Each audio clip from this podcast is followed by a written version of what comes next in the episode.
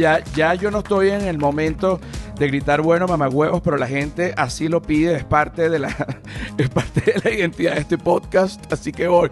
Bueno mamagüevos, ¿qué es lo que pasa pues, cuerda de maricos? ¡No joda! ¿Quiénes producen este espacio? Arroba Flor de Pelo Piso, ¿quién es esa gente? La gente que es. Arroba La Sordera, ¿quién es esa gente? La gente que es. Arroba La Feria del Marketing, ¿quién es esa gente? La gente que es. Y arroba José R. Guzmán, que no lo produzco, pero que lo hago. Y me pueden conseguir en todas las redes sociales como arroba José R. Guzmán y en el canal de Patreon que me pueden conseguir como José Rafael Guzmán, que no es solo contenido adicional del podcast, que también, sino que más bien es un canal de contenido digital. Quítame esa música infernal. Mira, digo esto y aclaro esto porque realmente el canal de Patreon hay de todo, cualquier tipo de contenido, e incluso contenido que ustedes no saben que existe porque no está en YouTube, no está en ningún lado, sino solo está para la gente que está en Patreon. Entonces se lo recomiendo a capa y espada. Y otra cosa que también les recomiendo es que a la gente que esté en Ciudad de México, este 16 de mayo, me voy a presentar con Sin robar a nadie y que el sol te irradie. Sí, señor. El stand-up que se escribió desde la cárcel de manera legendaria. Eh, realmente para bueno, para decirlo de manera correcta, de manera legendaria, los tickets están en ticketplate.com. Dije raro, no estoy borracho, Magali. Yo no he tomado mamá. Yo no he tomado mamá. No, los tickets están en ticketplate.com. Así que nos vemos este 16 de mayo. Mira, hoy es un día muy bonito porque ya se ha hecho costumbre. Eh, yo tengo, eh, como les dije ahorita, hay un canal de Patreon. Esto me está tapando la cara y lo odio, pero bueno. Eh, hay un canal de Patreon. Entonces, en el canal de Patreon yo tengo varias eh, divisiones, dependiendo de lo que la gente pueda o quiera pagar. Y hay una división en la que se postulan para ser el soldado del mes hacen una historia, yo la monto en mi Instagram, las personas votan, o sea, esto es el voto popular de la vida, esto es voto popular de la vida. Y eh, ya esta sería la tercera vez que se hace un programa con el soldado del mes y hoy tenemos a la tercera soldado del mes que se llama Vanessa Graulich. Bienvenida querida. Hola. Mira, esto viene de la cantera del humano un animal. Tú estás este, en, el, en, mi Patreon. Eh, ya yo te seguía desde hace tiempo porque tú comenzaste a hacer unos cálculos matemáticos como para dar un curso. Tú, tú me corriges, ¿no? Tú das clases de matemática también. Ahorita tú me, vas, tú me vas a explicar, tú me vas a explicar. Tú das clases de matemática, así fue como te conocí yo. Como, como por YouTube y por Instagram. Y como a veces la gente, este, uno pasa momentos duros de redes sociales y la gente te empieza a insultar. En ese momento, yo estaba en un momento duro. Y tú pusiste un video y me tagueaste que era como que Alex es dos veces José, José es tres veces Manuel, Manuel es igual a Led, Led entre Jean-Marie igual a y entonces yo estaba tan loco que yo dije, me, eh, está atacando esta, esta, esta, esta, persona. Y cuando veo bien, digo, no chicos, esto es, una, esto, esto es un problema matemático, pero con nosotros me parece increíble. Porque además a mí la matemática me encanta. Ahora sí, aparte que te escapaste de China, pero eso vamos a hablar en la segunda parte, ¿ok? Vamos a hablar primero de, de las matemáticas. Antes de que expliques también, ¿ok? Te voy a preguntar, por ejemplo, la resolvente. ¿Sabes? La, ok, la resolvente. La resolvente la inventó un matemático. En, algún... Cuando hablamos de la resolvente, perdón, es que el quadratic, el menos b, más o menos. Es esa, la, la, fórmula matemática. La fórmula matemática. Ok, el quadratic formula, sí. que a veces se me olvida, no me sé los, los nombres en español, por eso yo dije la resolvente. Yo dije, creo que él está hablando de eso. Y, me, y, me, y, me, fascina que lo diga en inglés. ¿Cómo se dice la resolvente en inglés? Es el quadratic formula. Porque es la fórmula para para poder este, resolver los valores de X en una ecuación cuadrática. ok, el quadratic formula, ok, que en español se dice la resolvente. Esto en algún momento, eh, todo el mundo lo conoce como una fórmula y ya, pero esto lo tuvo que haber inventado alguien. Obviamente, la resolvente, o sea, llegaron, alguien inventó la resolvente. Y esta persona, fíjate el aporte que puso, o sea, fue su pieza, su grano de arena a la matemática y todo lo que se puede hacer con la resolvente. Entonces es como cuando un músico pega una buena canción que es eterna. Como un clásico. Es un clásico eterno que se va a oír para siempre. El que hizo la resolvente es un tipo que va a ser recordado para siempre. O sea, ya murió, me imagino.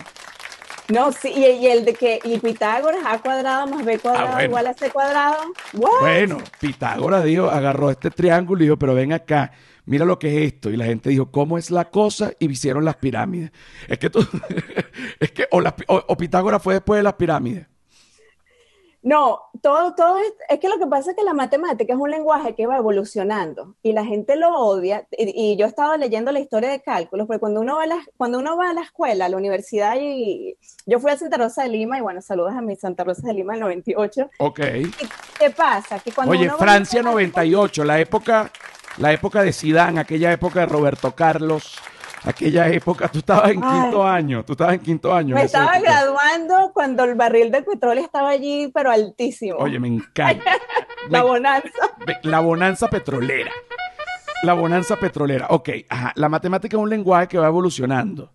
Sí, entonces, por ejemplo, cálculos lo inventan, hay dos personas que son, que bueno, pero todo esto se va evolucionando, gente de la India, mucha gente de la India, mucha gente de todos lados, empiezan a hacer estos teoremas pero cuando llega una persona a ver el teorema y dice, bueno, entonces yo voy a poner todo esto en un libro y probarlo, que fue lo que hizo Newton. Newton era muy inteligente, pero también era muy, muy vivo y tenía muchas buenas relaciones con la reina. O sea, con la realeza y todo eso, por eso que lo llaman Sir uh, Isaac Newton, por el, porque bueno, lo, bueno, porque era lo, lo, nombraron caballero. Exacto, él era como el, el, el, Elon Musk de decir, de, él dijo, mira, traje esto, entonces la gente... Oye, él era, Newton fue el Elon Musk de su época tú lees la historia de él y él era arrogante, era cocky, no sé cómo se dice en español, pero cocky es esa gente que, ah, good, better than you. Bueno, obviamente el tipo era mejor que todo el mundo, yo no he conocido a alguien con la capacidad de él, pero eh, había otra persona también, no me acuerdo ahorita el apellido del tipo, que, que, tiene un apellido que también estaba en la misma línea de invertir, porque no sé si la matemática es que se inventa o que la estamos descubriendo. Eso no sé. fíjate lo que yo creo. Yo, eh, a ver, yo soy odontólogo y en algún momento estudié economía y administración y por eso tengo alguna noción de matemática que ya lo olvidé toda, pero digo, mm, o sea, me gusta el, entendimiento de la matemática. Eh, obviamente desde los números, pero también como desde la parte filosófica y realmente este, para qué sirve, porque para, muchísima gente la matemática es simplemente algo tedioso con lo que te torturaron cuando eras niño y tú no, quieres, Ajá, e, y, tú no quieres saber nada de eso, pues la realidad es que todo lo que mm, hacemos y, y, todo en lo que vivimos hoy día este, tiene un respaldo en la matemática, como lo quieras ver y te lo digo así mismo, la silla donde yo estoy sentado ahorita, eso tiene una fórmula, eso no es que son unos palos clavados, porque para que eso no se parta, eso tiene que tener, coño, una estructura, que eso, eso es una fórmula, pues. Eso no, no, y, eso se saca de, de, manera matemática. La música, la música no hay nada que tenga más matemática. La frecuencia, los senos, los cosenos. O sea, pero Sí, sí, sí, no, yo te entiendo, José. Te quería decir, hay una cosa que se llama Benford Law, que es B-E-N-D y después F-O-R-D, creo que sí, Benford y después Law, que es la ley de los dígitos. Y hay un programa buenísimo que te lo va a mandar, no sé si después lo puedes, y básicamente habla de cómo los volcanes todos siguen una distribución en que los primeros dígitos, 1, 2 y 3, son los que más, o sea, entonces es un programa, es muy extenso para explicarte ahorita en un minuto, pero es básicamente la realización de que sin la matemática no entendemos el universo. Y yo en una manera personal le digo a la gente, no odies la matemática, yo veo la filosofía de la matemática, todo el mundo está teniendo a good time, puros positivos. Y viene una persona negativa, positivo por negativo, ¿qué pasa en el grupo? Negativo. Ahí está. E, esa es la cosa, que ese tipo de cosas. Otra cosa que yo le digo a la gente, Siempre piensa positivo o negativo en probabilidades y tu vida va a mejorar muchísimo, porque si tú piensas así, ya estás planeando lo que puedes hacer, ver cuáles son success, failure como un binomial y cuando empiezas a entender ese lenguaje, que lo entiende todo el mundo, José, eso es lo lindo, que tú te puedes comunicar con alguien en la China con matemática, los dos vamos, X igual a 4, ¡yay! ¡Qué increíble! Por eso es que me encanta la matemática, es muy Eh, universal. eh, eh, es por eso que yo siempre, mm, bueno, yo, yo no, ya va, que ahorita en este momento el perro, tú sabes que cuando uno adopta un perro es como tener un hijo, pero mucho más sencillo. Siempre he hecho, tú, cuando- tú, tú tienes hijos, tú tienes hijos. Tengo una y no la puedo poner en una, en una, en un, ¿cómo se llama? Un cage cuando se No, porta mal. bu- bueno, yo, yo, yo no, yo tampoco los pongo en un cage porque yo, yo los he llevado a casi ser humanos. Este, ah, de hecho, tengo uno, todo el mundo lo sabe, se llama el sargento, tiene un, le di un rango militar y ese es parte del problema.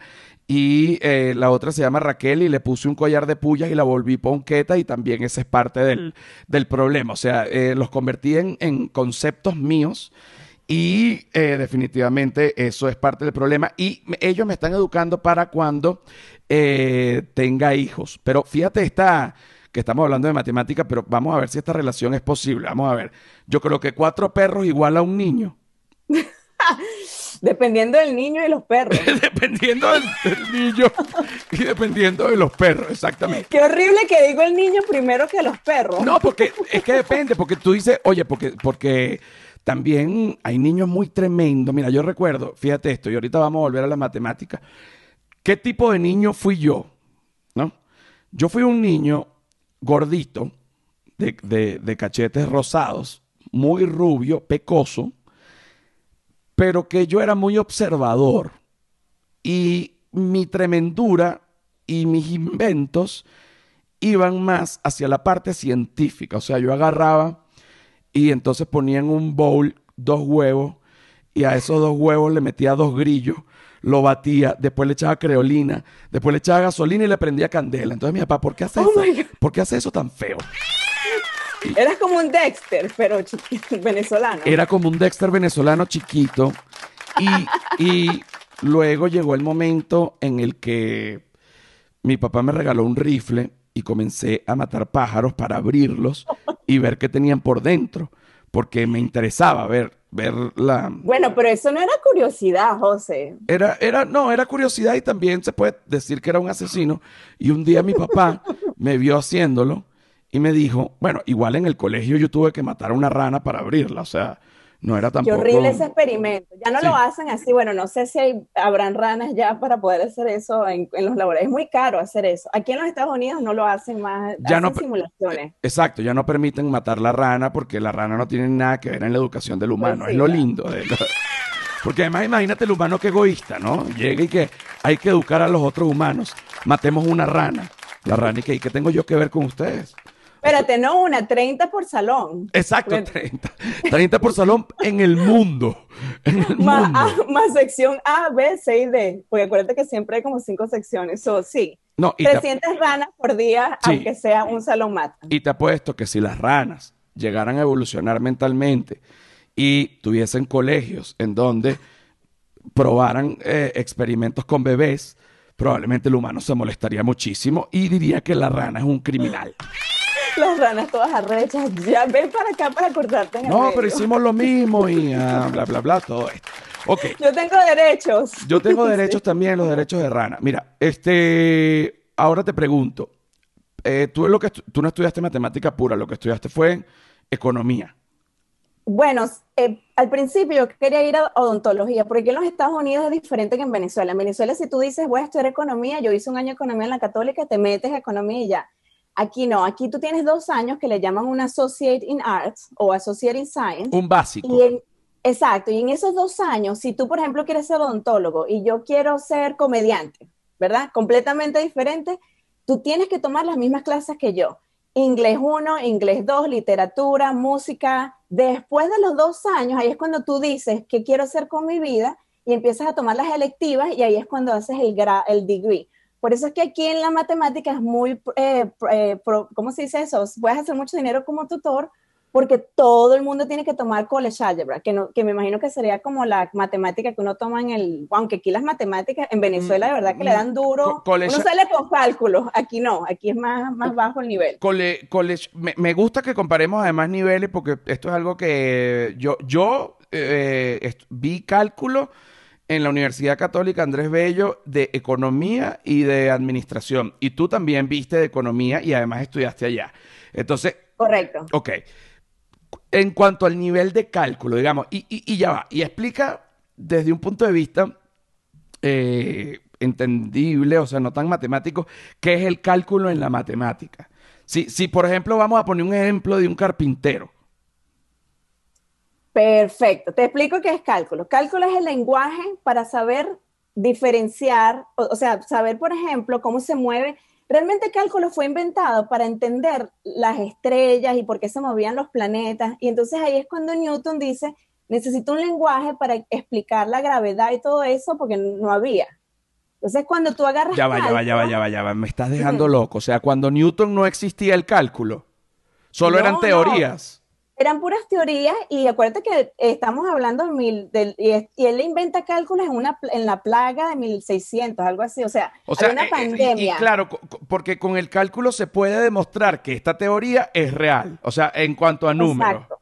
Esa es la cosa que Newton tenía la idea, pero decía, pero ¿y cómo explico esto? Porque imagínate, esto es la, puro ignorante, y no estoy hablando la, la palabra mala ignorancia, sino que nadie... No, sino que gente, eh, sí, o sea, gente de campo, era otra época, eh, no, no, todo el mundo estaba interesado. Mucha burocracia también, mucha burocracia, o sea, eran que si cinco personas realmente interesado y el resto del mundo muriéndose de hambre. No, nada diferente a lo que es ahorita. Eh, eh, exacto, nada, no, muy diferente, no muy diferente, pero sin Twitter. Exacto, entonces cálculos lo que trata de explicar son las áreas debajo de una curva. Entonces imagínate, si tú estás tomando economía y quieres entender la estructura financiera de un monopolio, tú vas a necesitar medir esa curva y vas a necesitar pedir, porque la pendiente de una línea siempre constante. Siempre la línea va a tener una, que es la, la fórmula Y2 menos Y1 sobre X2 menos X1. ¿Quién inventó esa? ¿Quién inventó esa? No sé. Pero eso eh, yo creo que esa fue del lado de los árabes. Seguramente, porque el álgebra ya estaba allí, pero Newton lo que agarra, y por eso es que uno en la escuela aprende álgebra para poder llegar a cálculo. Pero realmente la, la, matemática que es más importante es estadística, en mi opinión. Entonces, claro, cálculo, necesitas trigonometría, porque con la trigonometría vas a poder también usar cálculo realmente no es, no es difícil. Si tú tienes buena álgebra, vas a entender, y cuando tú entiendes cálculo, entonces un ingeniero puede medir, por ejemplo, tensiones, puede medir muchas cosas. No, bueno, todo... el mundo, físicos, químicos, médicos. Espérate, yo tuve que ver también estadística en... Qué bella la estadística. La, estadística es lo que necesitamos, más nada. Mira, y te voy a decir una cosa, eh, lo que, que la gente no lo quiere ver, pero se los digo y es así. Más allá de la astrología, las brujas, este, el tarot y todo, si hay una cosa que puede eh, decir qué va a pasar en el futuro en la estadística. O sea, se pueden hacer proyecciones y son bastante, bastante acertadas. No, no 100% acertadas, pero incluso es tan lindo la estadística que te dice cuán acertado es. O sea, tú puedes sacar todos los cálculos. Pero ahora fíjate, te, te tengo otra pregunta. ¿El álgebra es un precálculo? El álgebra es como tú estás caminando, cálculos estás ya en un carro, por ponerlo así. Ok. Entonces, por supuesto, si tú necesitas hacer una derivada en cálculos, necesitas entender cómo factorizar, que lo aprendes en álgebra. Entonces, uno realmente en la escuela lo que está aprendiendo es llegarse a cálculo y por eso que la matemática tal vez en la educación debería cambiar de una manera que la gente diga, ¿por qué? Bueno, lo voy a ser grosera, ¿por qué coño necesito usar esto? Me encanta porque yo también soy grosera. Sí, porque, porque coño, pues la gente decía, pero ¿por qué coño necesito esto? Esto no lo voy a hacer todos los días. Yo pensando, todos los días usas probabilidad. Tú te levantas en la mañana y dices, voy a tomar un café, ya eso es una probabilidad. O lo tomas o no lo tomas. Y ahí tú empiezas, todo es, yo pienso que lo más importante en la vida es probabilidad. Si tú quieres ser bueno en tu vida, en tus negocios, en todo, y entiendes probabilidad, te ayuda muchísimo a planificar y a, y hacer este project, projections. O sea, decir, si hago esto, y así tengas una pandemia, por ejemplo, si tú tienes un, si tú eres, estás un, si eres un CEO, ¿verdad? Y tú dices, mira, voy a proyectar tres, la buena, the good, the bad and the ugly, estás preparado. Y con eso lo necesitas con qué? Con estadísticas, no cálculos. Entonces, cálculos es más para las partes de entender curvas. Para eso es que es cálculo, curvas y áreas. Ok, ok. Yo que soy este, una persona, mm, digamos, no instruida así tanto en la parte de las matemáticas, pero eh, a, ver si, si entendí esta parte con respecto a Newton, porque a mí me parece interesantísimo y me gusta mucho la historia, materia que me reprobaron en economía en la católica. Cuando yo te puedo jurar que yo ahorita sé más historia que todo lo que estudiaron en economía. Pero bueno, mira, Newton. Newton estaba preocupado porque él este, estaba ya pensando con, eh, te, lo voy a decir como yo, lo, que yo, con mis palabras, ¿no? Él estaba ya pensando eh, que ya tenía, o sea, ya, ya estaban las teorías, pero él quería probar esto. O sea, es decir, está la teoría de que la gravedad es una aceleración, supongamos, pero yo quiero probar exactamente de cuánto es. Correcto, él quería mostrar cómo se, cómo se movían los planetas y esa trayectoria necesitas cálculo. Claro, pero el tema de la gravedad viene, eh, había una teoría previa o la inventó él. Eh, bueno, lo que leí, porque él, escribió un libro que se llama eh, Principia, como básicamente los principios de, todo esto, porque acuérdate que cuando él, hace esto, José, él, esto es muy nuevo, nadie lo entiende, y pasan años hasta que vemos el, lo que es la gravedad y entendemos. O sea, que él básicamente estaba way ahead, por ponerlo así. No sé si claro, porque, porque imagínate esto, imagínate esto. O sea, eh, eh, yo, yo recuerdo cuando era niño adolescente que vi en el colegio la teoría de la gravedad y todo esto y desde ese momento entendí de otra manera la gravedad porque como uno nace y siempre ve que si tú lanzas una pelota para arriba cae para abajo eso tú no lo ves como una fórmula ni como nada sino que simplemente cae para abajo, pues, o sea, como que las cosas se van para abajo y es algo con lo que tú naces y lo ves desde que eres un niño y es lo normal. Pero cuando te lo ponen de manera matemática, mira, esto va para abajo y esto va para abajo a una velocidad. ¿Por qué? Bueno, porque algo lo atrae hacia abajo y ¿por qué no nos vamos es para arriba? Entonces tú dices, oye, ¿verdad? ¿Y por qué no nos fuimos para arriba? Porque hay un algo tipo magnético o magnético, pero definitivamente... Una fuerza, Una fuerza. Hay una fuerza que te atrae a esto que, que, estamos aquí. Entonces cuando tú empiezas a ver eso de esa manera, tú dices, ah, no, no es que yo estoy parado y ya. No es que yo estoy parado en algo plano. Es que yo estoy pegado en una pelota gigante. Es que esa es la, esa es la cosa de, de, física, que es tan abstracta y nos las enseñan tan abstractamente que no la, we don't get it al, al punto. Pero después cuando tú eres mayor y, y haces cosas, tú dices, yo, yo, yo, pienso que lo que pasa es, por ejemplo, si tú agarras una moneda, esto es lo que, lo que yo creo que pasó con Newton. Tú agarras una moneda y te empiezas a dar curiosidad y dices, ay, y le empiezas a dar head, tail, no sé cómo se dice en español, eh, cara, o sello, cara y sello, Ajá. Cara, sello, cara, sello, y repites la cosa y empiezas a escribir, empiezas a escribir, y llega un punto, José, que tú dices, pero voy a hacer con el 0.4999, y ahí es que me imagino que le habrá dicho, ah, pero si yo repito haciendo esto varias veces, voy a llegar al mismo número. Entonces, él era una persona, me imagino, bien consistente, inteligente y entendía lo que estaba haciendo, y imagínate. Y ahora, y ahora, otra cosa importante, que la gente piensa que la matemática solo tiene que ver con arquitectura, ingeniería, física, química, eh, y no es así. Por ejemplo, el caso de Mendel.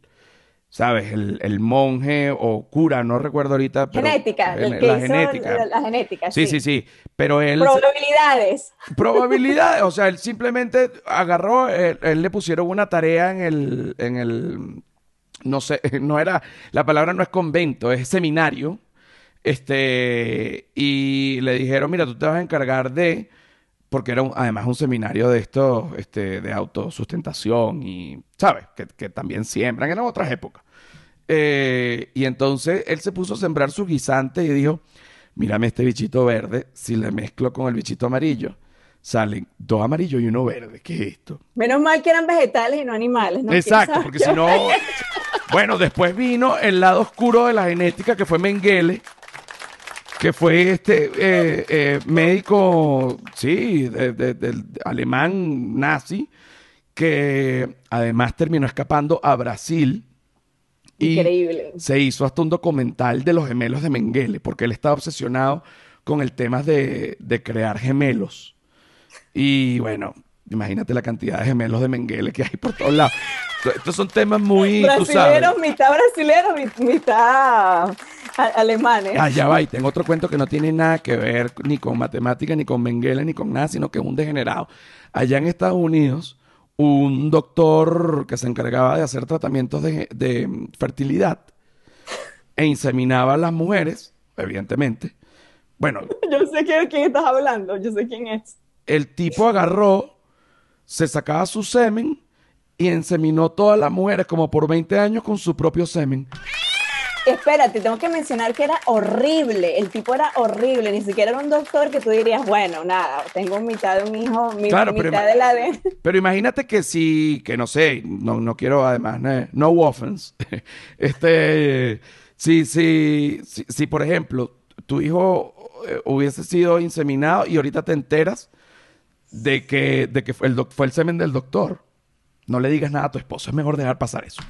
Yo no, yo no, no sé, no sé qué haría con eso, porque digo, perro, Bueno, no. por aquí. Ya para qué. Sí, sí, sí, sí, sí, sí. Una cosa rara, una cosa rara. Mira, vamos ahorita con la segunda parte del episodio número 104 del humano es un animal, alegría y felicidad. Este, mm, bueno, venimos ya. Señores queridos, señores queridos, señores queridos. Mire, bienvenidos a la segunda parte del episodio número 104 de El humano es un animal. Tacarraca, taca, taca, ta. Whiplash Agency. ¿Quién es la gente de Whiplash Agency? Mira, ustedes saben quiénes son. Yo, a ver, a ver, a ver, a ver. Yo también sé quiénes son, pero yo tengo que, que leer, porque, es más, voy a leer, voy a leer exactamente la, porque yo he dicho cualquier cantidad de locuras con respecto a Whiplash y ellos siempre conmigo, eh, que me aman y que me adoran, pero me dicen, mira, es más, voy a leer la nota, incluso lo que, lo que escribieron, ¿no? Este, ja, siempre me matan sus cuñas, ¿no? Ok, ok. Me gustaría que agregáramos lo mencionado en el correo y ajustar en general la cuña en el podcast, porque si es cierto, yo, discúlpenme Whiplash, que yo digo este, un poco de locura, ¿no? Estamos ajustando. Eh, eso para los epi- episodios futuros. Estamos ahorita en los episodios futuros. O sea, ¿qué son las cosas que se tienen que decir exactamente? Primero, ¿cuál es la experiencia que yo he tenido con Whiplash? Que esto es importante. Porque no es solo que el trabajo salga bien, que claro que es importantísimo, sino que la gente con la que tú trabajes no sean unos cretinos. Porque si la gente con la que tú trabajas trabaja bien, pero son insoportables, coño, no quiero trabajar con esa gente. Por eso yo trabajo con Whiplash, porque es una gente, coño, con li- li- ligera. La gente que diseña, eso es algo que, que tiene Whiplash, que me lo enseñó. La gente que diseña tiene que ser ligera, porque, coño, es lo que uno quiere, está en la cabeza de uno, pero es la cabeza de otro que lo hace. Entonces hay que ser ligero, porque si no, entonces uno se termina jalando por los moños. Tú también puedes poner allí un artificio para vender tus propios productos. O sea, si tú quieres vender zapatos, bueno, lo vende por ahí, pues por Whiplash. Whiplash, ponme para vender zapatos, ahí está. Entonces tú dices, coño de la madre, qué cosa tan bella. Whiplash, la vulgaridad hecha excelencia. Momento antes de que pongan los tambores. Es muy probable que esta haya sido la peor publicidad del mundo en la historia de, cualquier podcast. Y mm, pido perdón. Yo sé que ahorita no está muy de moda ni muy bien visto tampoco pedir disculpas. Pero no salió bien, no, no, no pasó. Que me perdone Whiplash. Yo, esta, no me la paguen. ponme, ponme los tambores. Ponme los tambores de orangután. Mira, orangután es un ente que se divide en dos. Orangutan Care and Orangutan Provoke. Orangutan Provoke es placer y Orangutan Care es bienestar. Por ejemplo, vamos a hablar, primero de bienestar. Estas son gotas para la piel, eh, que de hecho es un splash. Es un... Sí, es un splash. No me digas que no. Ah, no, es un... Para ver. Ponme aquí, ponme aquí. Ponme la mano. Fíjate, es un chorrito que sale. Y esto es un aceite de CBD.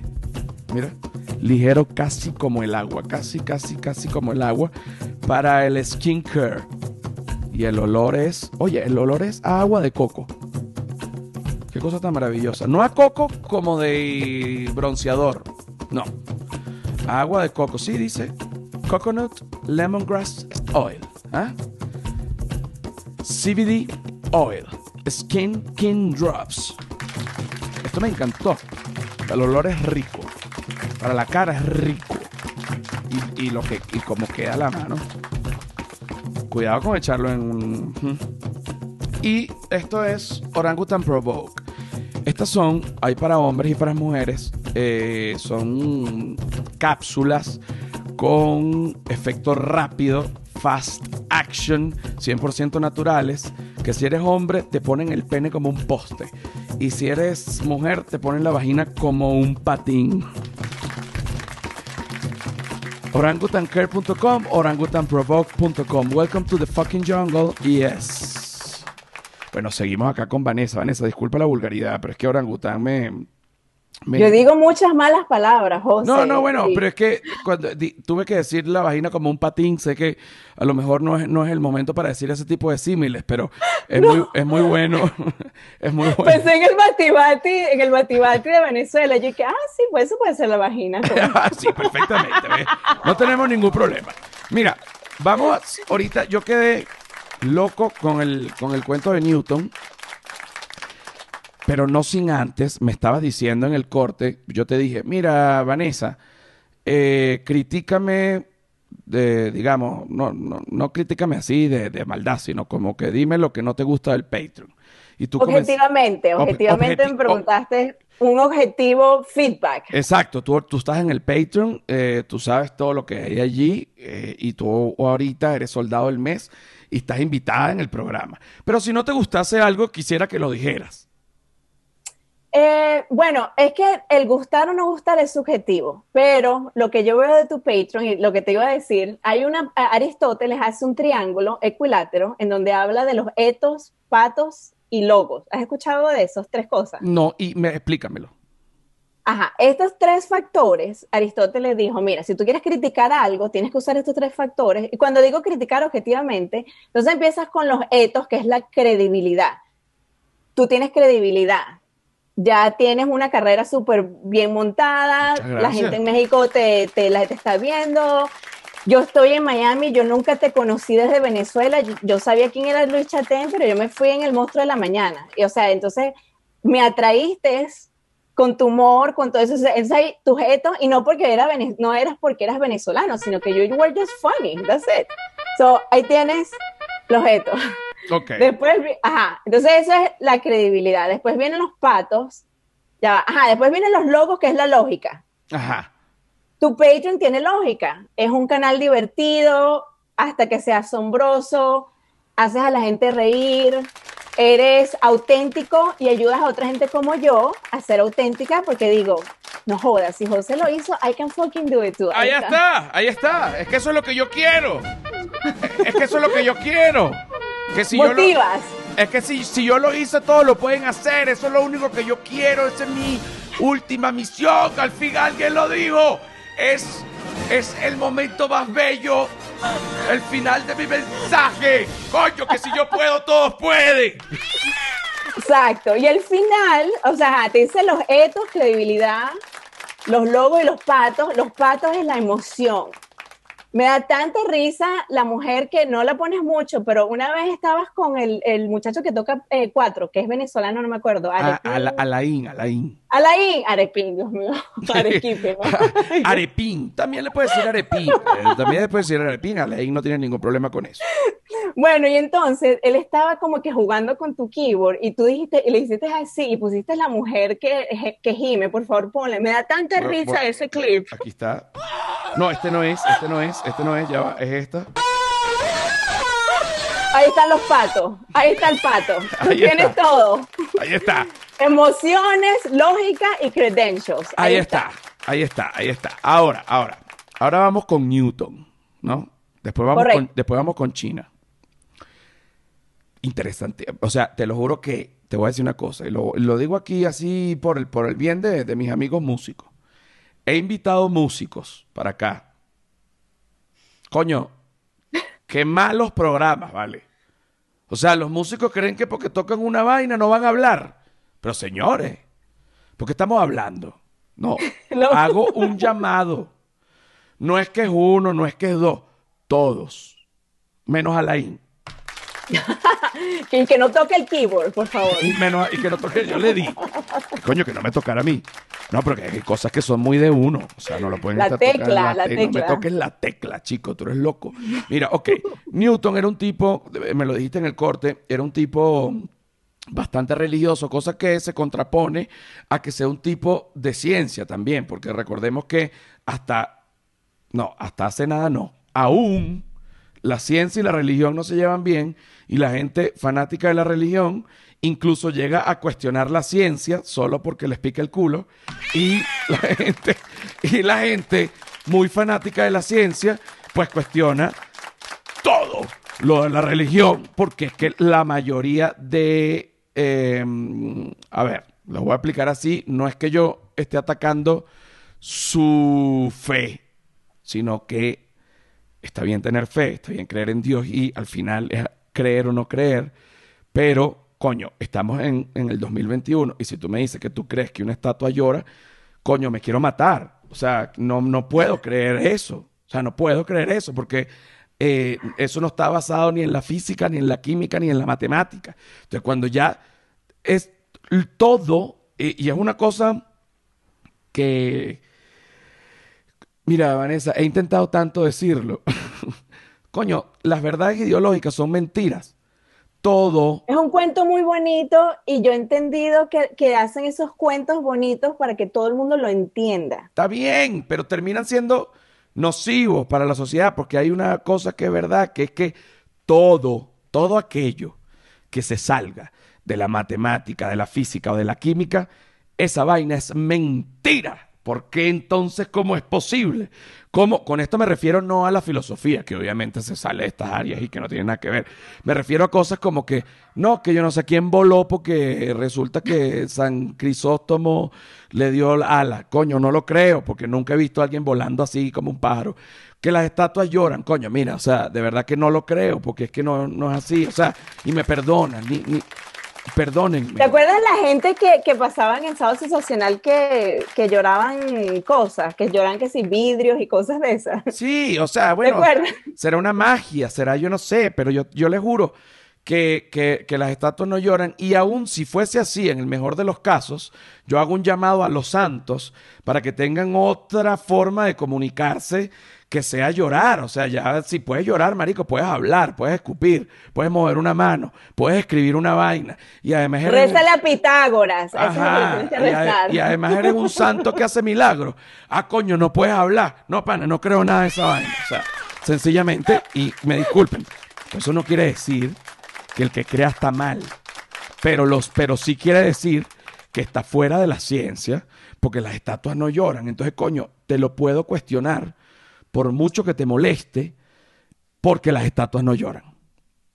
Claro, bueno, Newton era religioso, pero religioso filosófico y no pertenecía a una, a- porque uno tiene que divi- dividir la religión con el espíritu. Ok, Entonces, ok, ok. Ahí, o sea, porque muy bien que tú eres católico y vas a la iglesia, eso es una estructura y eso es una compañía, vamos a hacerlo así, eso es un Sí. business, Al- en donde alguien te dice, yo te puedo ayudar a rezar, yo te puedo ayudar a buscar esa paz interna, y hay gente como yo que dice, bueno, yo quiero ir a la playa y meditar, y, pero yo me estaba haciendo yoga, José, y yo digo, esto no es diferente que ir a la- al, al- a, tú sabes, y hacer así, yo digo, lo que estoy haciendo es lo mismo, Bueno, lo mismo.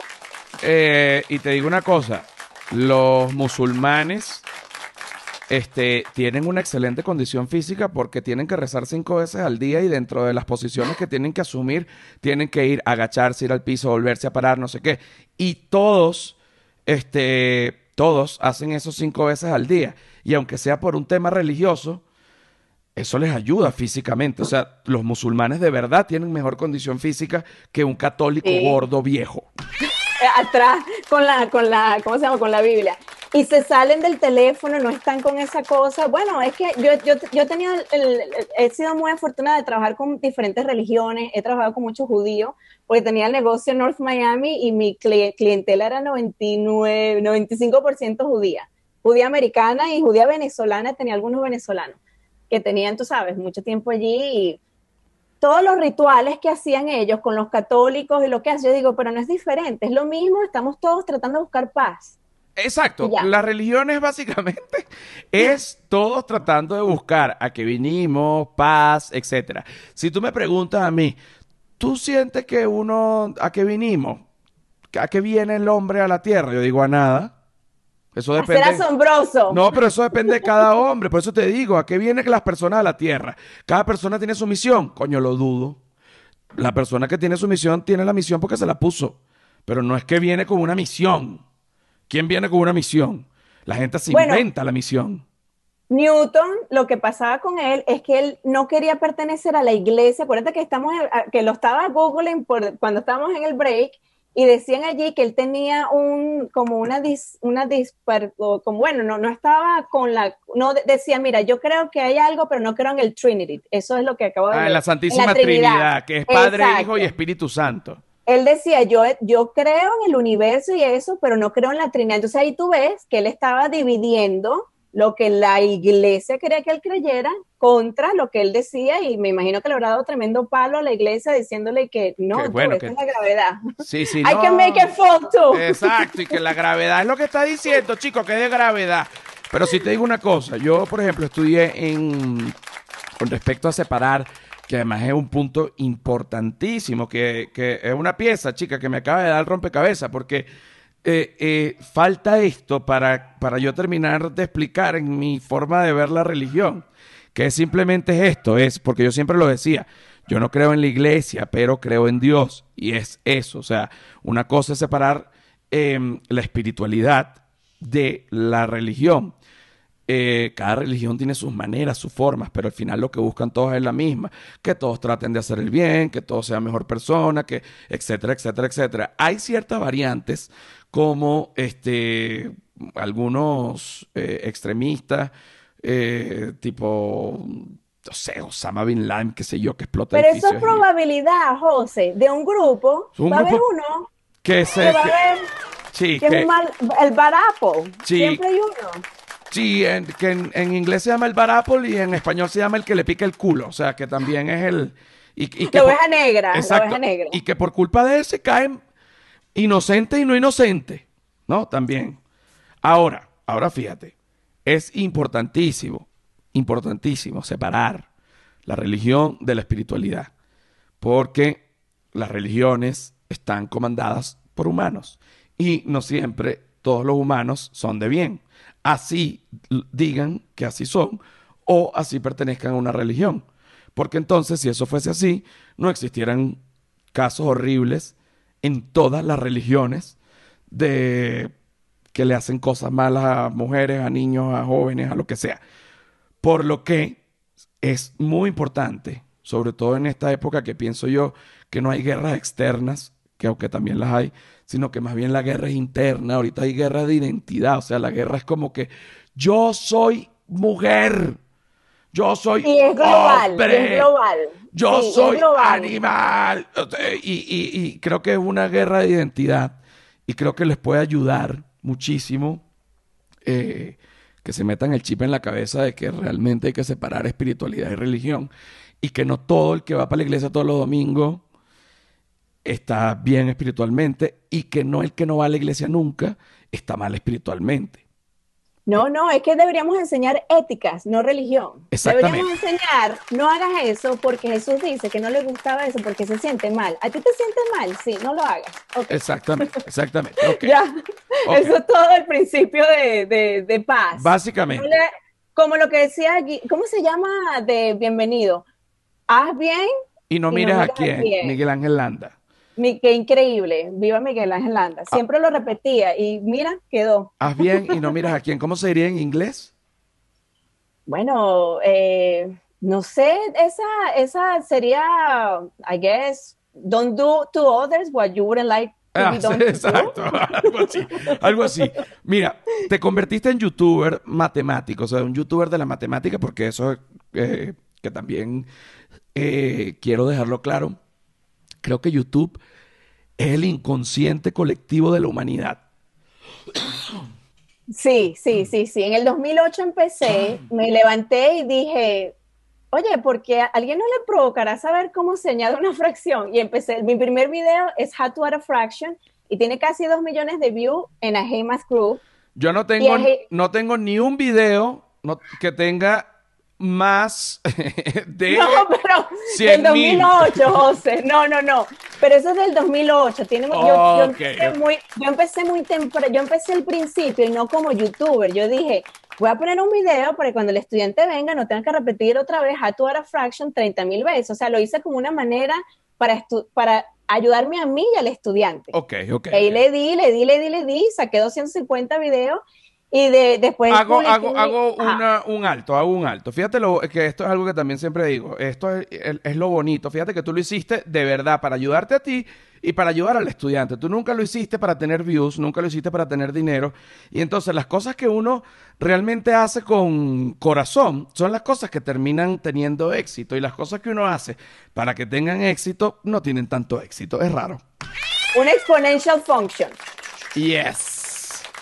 Positivo, nunca negativo. Exacto. Siempre dale y to the X. Exacto, exacto, exacto. Entonces te Soy, sí, sí. y eso es todos los días, todos los días. Te convertiste en youtuber. Luego, ¿qué pasa? Bueno, entonces hago el YouTube, estoy 10 años y abro un centro de tutoría en Miami, North Miami, que se llamaba I Hate Math Group. Yo odio las matemáticas. Y yo era tutora en el Miami Day, fui a Miami Day, y cuando fui allí, yo lo único que escuchaba era, I hate this, when I'm gonna use this, I hate this, I hate this shit, why? Yo decía, Dios mío, pero qué odio. Y dije, ya, I hate math group. For people that hate math, like you. como, sí, como para todo el mundo, para todos. Exacto, y con el nombre nada, y, y después en el 2016 le di duro así, gané mucho peso también porque fui y dale 10 años a una compañía a un brand. Sí, sí. Y ahí fue, cuando, ahí fue cuando dije, ya, estoy quemada, los padres me quemaron porque piensan que un tutor va a arreglar los problemas existenciales de, los, de las relaciones de ellos. Le digo, no, yo soy tutora, yo no sé, no me importa que tú digas ah, ¿tú me entiendes? Oye, va, o sea, los comenzaste a tener problemas con los padres porque los padres querían que además tú les arreglaras los problemas con sus hijos. bueno, te, te quemas mucho porque ya yo llegué a un punto en que ya tenía, yo estaba entonces ahora managing 10 tutores entonces yo era como que la, la, que coordinaba entre los papás, los tutores. Ya yo no estaba tanto tutoring, sino que era la coordinadora. Y ahí fue cuando me quemé porque el negocio se estaba, gracias a Dios, se estaba expandiendo. Esto es before COVID, obviamente. Okay. Y cuando pasa esto, me quemo porque ya entonces, ya, ya tengo allí 36 años y digo, bueno, si no tengo un hijo ahorita, no lo tengo nunca. Y ahí cuando llegué embarazada y cuando tuve la bebé, yo dije, perro, I have been, yo estaba haciendo de papá y mamá a toda esta gente, qué ladilla, ya. Ah, exacto. Y ahí fue.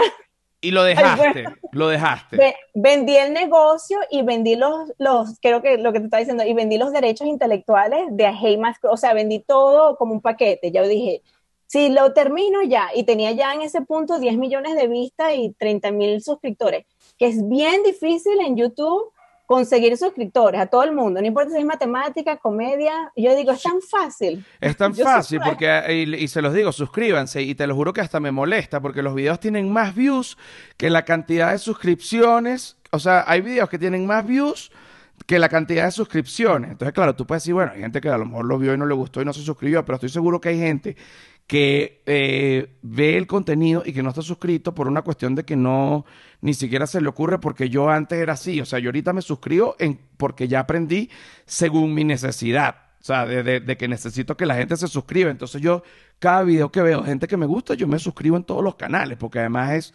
súper divertido suscribirse a los canales. Mientras más, más contenido te llega. Y si no lo y, y el algoritmo, yo, yo, tú no tienes que traducirle al algoritmo, tú trabajas para mí, desgraciado, no yo para ti. Yo suscribo y pongo siempre cosas positivas. No pongas cosas negativas y thumbs down, porque entonces ya el algoritmo dice, mm, eres un tóxico, te va a dar toxicidad y dale. Uno tiene que pelear con eso, decir, no, no me gustó el video, close it, next. y ya. Es... un negativo, eso es un negativo en tu vida. Ah, exactamente. pero bueno, pero tú sabes que hay gente también que es incontrolable, que le llega a uno con, en mala onda a lanzarle negativos. Y eso, bueno, es parte de, de hacer trabajo público, no público porque no es gratis, no me refiero a público, sino de hacer trabajo... Entretener, tú eres un Entretener. De entretener, de entretener. Es muy, muy difícil el trabajo de ustedes, yo lo admiro. Eso es, la gente piensa que esto es una guachafita. Tú le estás dando trabajo a otra gente y eso es increíble. El que tú tengas a otra gente trabajando en lo que sea, si sea el que te hace el diseño, José, eso te hace ya a- an incredible human Bueno, being ya va. productivo. Ya va, yo le doy trabajo a otra gente y yo soy el único que no cobra, ¿oíste? Para que sepas. Uno siempre cobra de último cuando es el jefe. Eso Exacto. pasa en todos lados. Sí. Exacto. Este, ok, ahora voy. Te fuiste a China, Ajá, vendo los, vendo los, los derechos. pero y te fuiste a China a tener el bebé. No, no, no. Tengo a Vera en el 2016 y vendo los derechos intelectuales en el 2018, que es cuando ya tiene dos años. Y allí le digo a mi esposa, le digo, yo tengo 21 años de casada con un americano y somos muy hippies. Yo he estado en la India, en Abu Dhabi. Nos ha gustado siempre hacer cosas locas. Y yo había ido a China en el 2012. Pero yo le dije a Pira, le dije, estoy obstinada, like, ya, yo he estado siempre a good girl, ¿sabes? Me gradúo, negocio. Yo dije, ya, vamos a hacer algo diferente. Y en ese tiempo, en China, si tú quieres enseñar, no puedes estar muy vieja. O sea, si tú te pasas ya a los, ya a los 35, capaz no te agarran.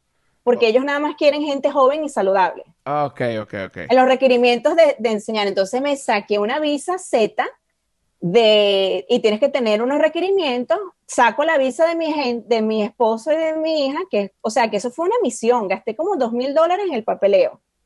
No, pero el- y, y está- y estás, y estás en góndola, no es tan cara con respecto a otros papeleos. Bueno, para ser China. Para ser China pa- para ser China, porque ellos, si, eres- si vienen los Estados Unidos, los desgraciados, no quiero decir desgraciados, pero te cobran Ey, tres veces ey. más. claro. No quiero decir desgraciados, pero estoy hablando del gobierno chino, no de los chinos. Yo amo a los chinos y si no amara a los chinos no hubiera ido dos veces a China. Ok, ok, ok. Pero el gobierno es muy autoritario, obviamente. Bueno, Entonces, claro. claro. Hago todo, me dan el trabajo así. Un trabajo, para, te voy a hablar dinero. Para enseñar en China, tú te ganas como 13 mil RMB, que no sé cómo se dice la, RMB, no sé cómo se dice en español la moneda china, y son todos Mao. Esos son los 100, son rojos y son puro Mao. Y en China, este, 13 mil RMB, si yo ganaba 13 mil RMB, que son, eran como 2 mil dólares, un maestro chino, José, ganaba 300 nada más. Uno ganaba una barbaridad comparada con lo que ganaba. Entonces tú estabas trabajando con un chino que, gana, que tú ganabas cuatro veces más que él, nada más por ser blanco y porque venías de los Estados Unidos, y el carajo y la tipa trabajaban cuatro veces más que tú. Y te, Horrible. y te odiaban.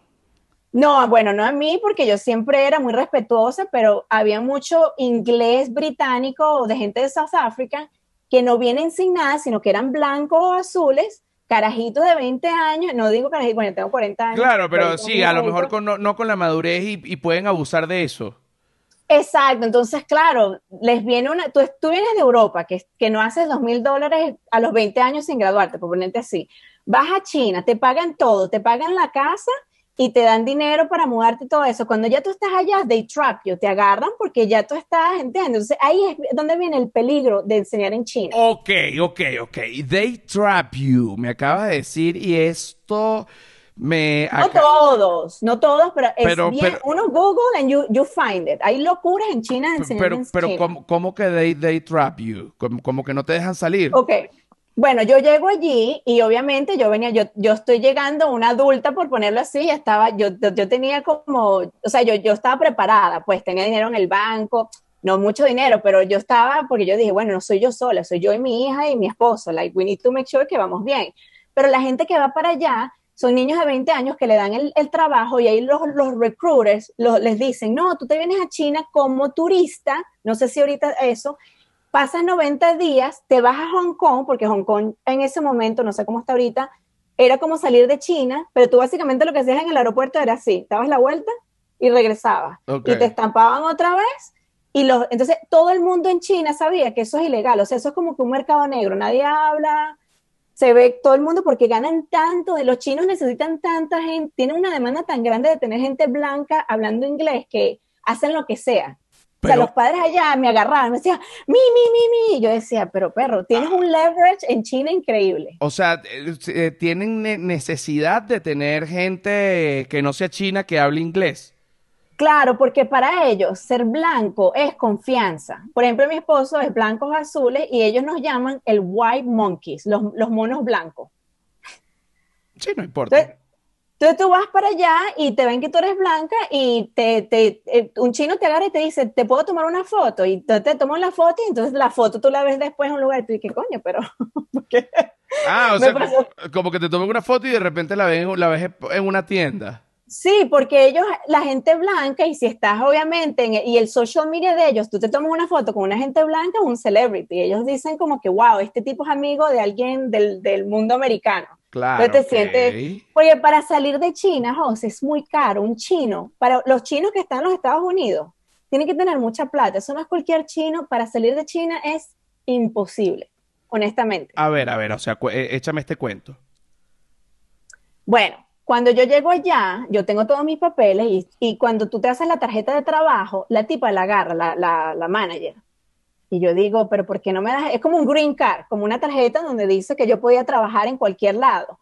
Pero ellos te quitan la tarjeta y, a ver, y hasta me preguntaron por los pasaportes. Yo dije, ¿Qué es eso? perdóname, pero yo dije, no fucking way, te voy a dar my passport. Yo dije, no, thank you, I think my passport is okay at the house. Claro. Entonces, eso ahí, ahí aprendí lo primero con los chinos. Los chinos tú negocias directo. El idioma de ellos es directo. Tú no es, ay, hi, can you, no, did you do this, yes or no, yes, no. Y, y ellos, y es más fácil para ellos también comunicarse así si tú eres directo. Porque no entienden si tú dices, excuse me, do you think we can? Ellos entienden es, I want you to do this, this and that. Y suena horrible porque uno no habla así. No, yo sí hablo así. Yo sí. Ese Bueno, es mi no le inglés. hablo así. Ese es mi No le inglés. hablo así. Ese es el inglés que aprendí en la cárcel. Bueno, wow, tú le diste duro, no state, pero federal prison. Yo siempre le digo eso a la gente, le digo, no es state prison, federal, ¿cierto? Yes. Eres un yes. duro, José. Mira, Qué ajá, rico, eres ajá. un duro. Entonces, eh, te, te, te- muchas gracias. Lo sé, lo sé. Este, en ese sentido sí lo sé. Este, Bueno, llego. Ajá, te, te ok. cuento lo, lo que pasa. Cuando llego, veo este poco de carajitos, todos blancos, azules, lindos, y yo digo, wow, esta gente como que está como que muy joven para tener un bachelor degree, para tener un, ¿cómo se dice un bachelor degree? Un, cuando te gradúas Em, de profesional. eh, un, un diploma, eh, un Sí, certificado. cuando, sí, un- cuando te gradúas de la universidad, Exacto. que usualmente tienes 24. un grado 20. universitario. Exacto, que es lo que tú necesitas para esa visa, para enseñar. Por eso es que yo, o sea, no me importaba la edad de ellos, sino que yo decía, Pero ¿cómo ¿cómo a- esta edad? gente se agarró estas visas? Si a mí me costó un billete, y, o sea, yo pensando, ¿no? Entonces cuando eh, nos sentamos y obviamente yo empiezan a hablar de no sé qué cosa y alguien dice, oh, that's too small, I don't, I don't want it. Y yo digo, that's what she said. Y nadie se ríe. Y una de las tipas dice, oh, my mom loves that show. Mi mamá le encanta ese show. Y yo dije, bitch, how old are you? Yo dije, oh my God. Yo sabía que era la mayor. Anyhow, ahí descubro que soy la única que tiene papeles. De las ocho, de los ocho profesores. Ok. Y yo digo, y ahí empiezo, a- empiezo a hablar, le digo, ¿cómo te viniste tú? Y me dice, no, yo soy turista y cada 90. Y entonces, y el que era jefe mío, que también era inglés, que tenía 22 años, imagínate, yo casi con 40 años, yo decía, tú también eres ilegal, todo el mundo estaba ilegal. ¿Qué pasa? Pasa el entrenamiento, no sé qué cosa. En noviembre, las, en noviembre del 2018, ¿te acuerdas cuando Hong Kong se estaba poniendo como que caliente? en Ah, sí, sí, sí, sí, sí, sí. Allí yo me voy a Beijing y en Beijing, que es la capital de China, es muy raro, José, porque no pueden haber, no se pueden come, comeglorar, no sé si lo digo. Eh, no, come- eh, conglomerar. ajá, se- más de seis personas. Si hay seis, más de seis personas, la policía viene y dice qué pasa. Unas cosas locas. Ok. Entonces, cuando los ingleses obviamente fuman muchísimo y todos ellos eran como 10 fumando y venía un policía y decía no. Entonces yo decía, wow, esto está como que, bueno, obviamente yo sabía que era China lo que me estaba metiendo, no es que no sabía, ¿no? Pero en el entrenamiento nos dividen los legales y los ilegales. Y ahí fue cuando, ya estamos hablando de una compañía que es una compañía grande en China, una de las segundas compañías más grandes que enseñan inglés. O sea, que no era una, era una cosa que todo el mundo sabía que todo el mundo estaba ilegal. ¿Qué pasa? Hong Kong se pone caliente, se pone todo eso horrible y matan a un recruiter en Beijing, porque estos recruiters enamoran a esta gente, mira, no te va a pasar nada, vas a hacer dinero, no sé qué cosa, y no les dicen que a veces los centros en donde ellos trabajan te meten preso por estar ilegal y te deportan. Claro, bueno, obviamente eso no te lo van a decir. Claro, entonces eso fue el peligro. Yo dije, entonces, ¿qué pasa? Que estos carajitos se están tomando y, y se estaban portando muy mal en China. En China tú eres libre y hay, es una seguridad increíble, José. En China nadie te toca ni te habla, nada de eso pero hay cámaras en todos lados. Entonces estos carajitos se estaban portando mal, tuvieron una vez una pelea con, estaban fumando marihuana en China, que es la vaina más estúpida que uno puede hacer, fumar marihuana en China. Wow, wow, wow, peligro, wow. Sí, entonces claro, yo dije, estos carajitos no tienen nada que perder, pero yo sí, y me empiezo a meter en los, los logs y veo en ver Midnight Run, Midnight Run, que es como el, el correrte a la medianoche, y empiezo a ver que la policía llegó un día en la mañana al centro, vivíamos enfrente y no había nadie y todo lo, nada más eran los chinos y yo. Y yo, ¿y qué perro? ya, ya, o sea, no había profesores. No había profesores. Los, cuando ellos llegaron, como eran todos ingleses, iban todos juntos, eran más amigos, o sea, yo no quería estar todo el tiempo con ellos, ¿no? Llegaron, los arrestaron y se los llevaron. Y cuando yo llego, llevo una policía china que, porque ellos, yo le digo, medio, medio, medio. Y la tipa me da el pasaporte y le da el, el, green card mío. Y el tipo lo ve así. Yo dije, mm, Dios mío, ¿qué va a pasar? Pero obviamente ellos le pagan. No, es diferente que en Venezuela. Viene la policía, el show, y después viene el dueño atrás con, con dinero. Ok, ok, ok. Y se repite. Ok, se repite. okay, okay, Aquí viene la parte, aquí viene la parte donde tú tuviste que tomar la decisión y hacer la, la escapada, ¿no? Exacto. pero ya va, pero ya va, pero ya va, pero ya va. Vamos a parar aquí y vamos a seguir esta parte en Patreon, para que la gente que no está en Patreon, que en este momento tiene la boca abierta con este cuento, vaya y se suscriba, porque no solo hay este cuento, sino que hay de todo. Y además también les digo que el 16 es sin robar a nadie y que el sol los irradie en Ciudad de México. Entras en ticketplate.com. Bye bye.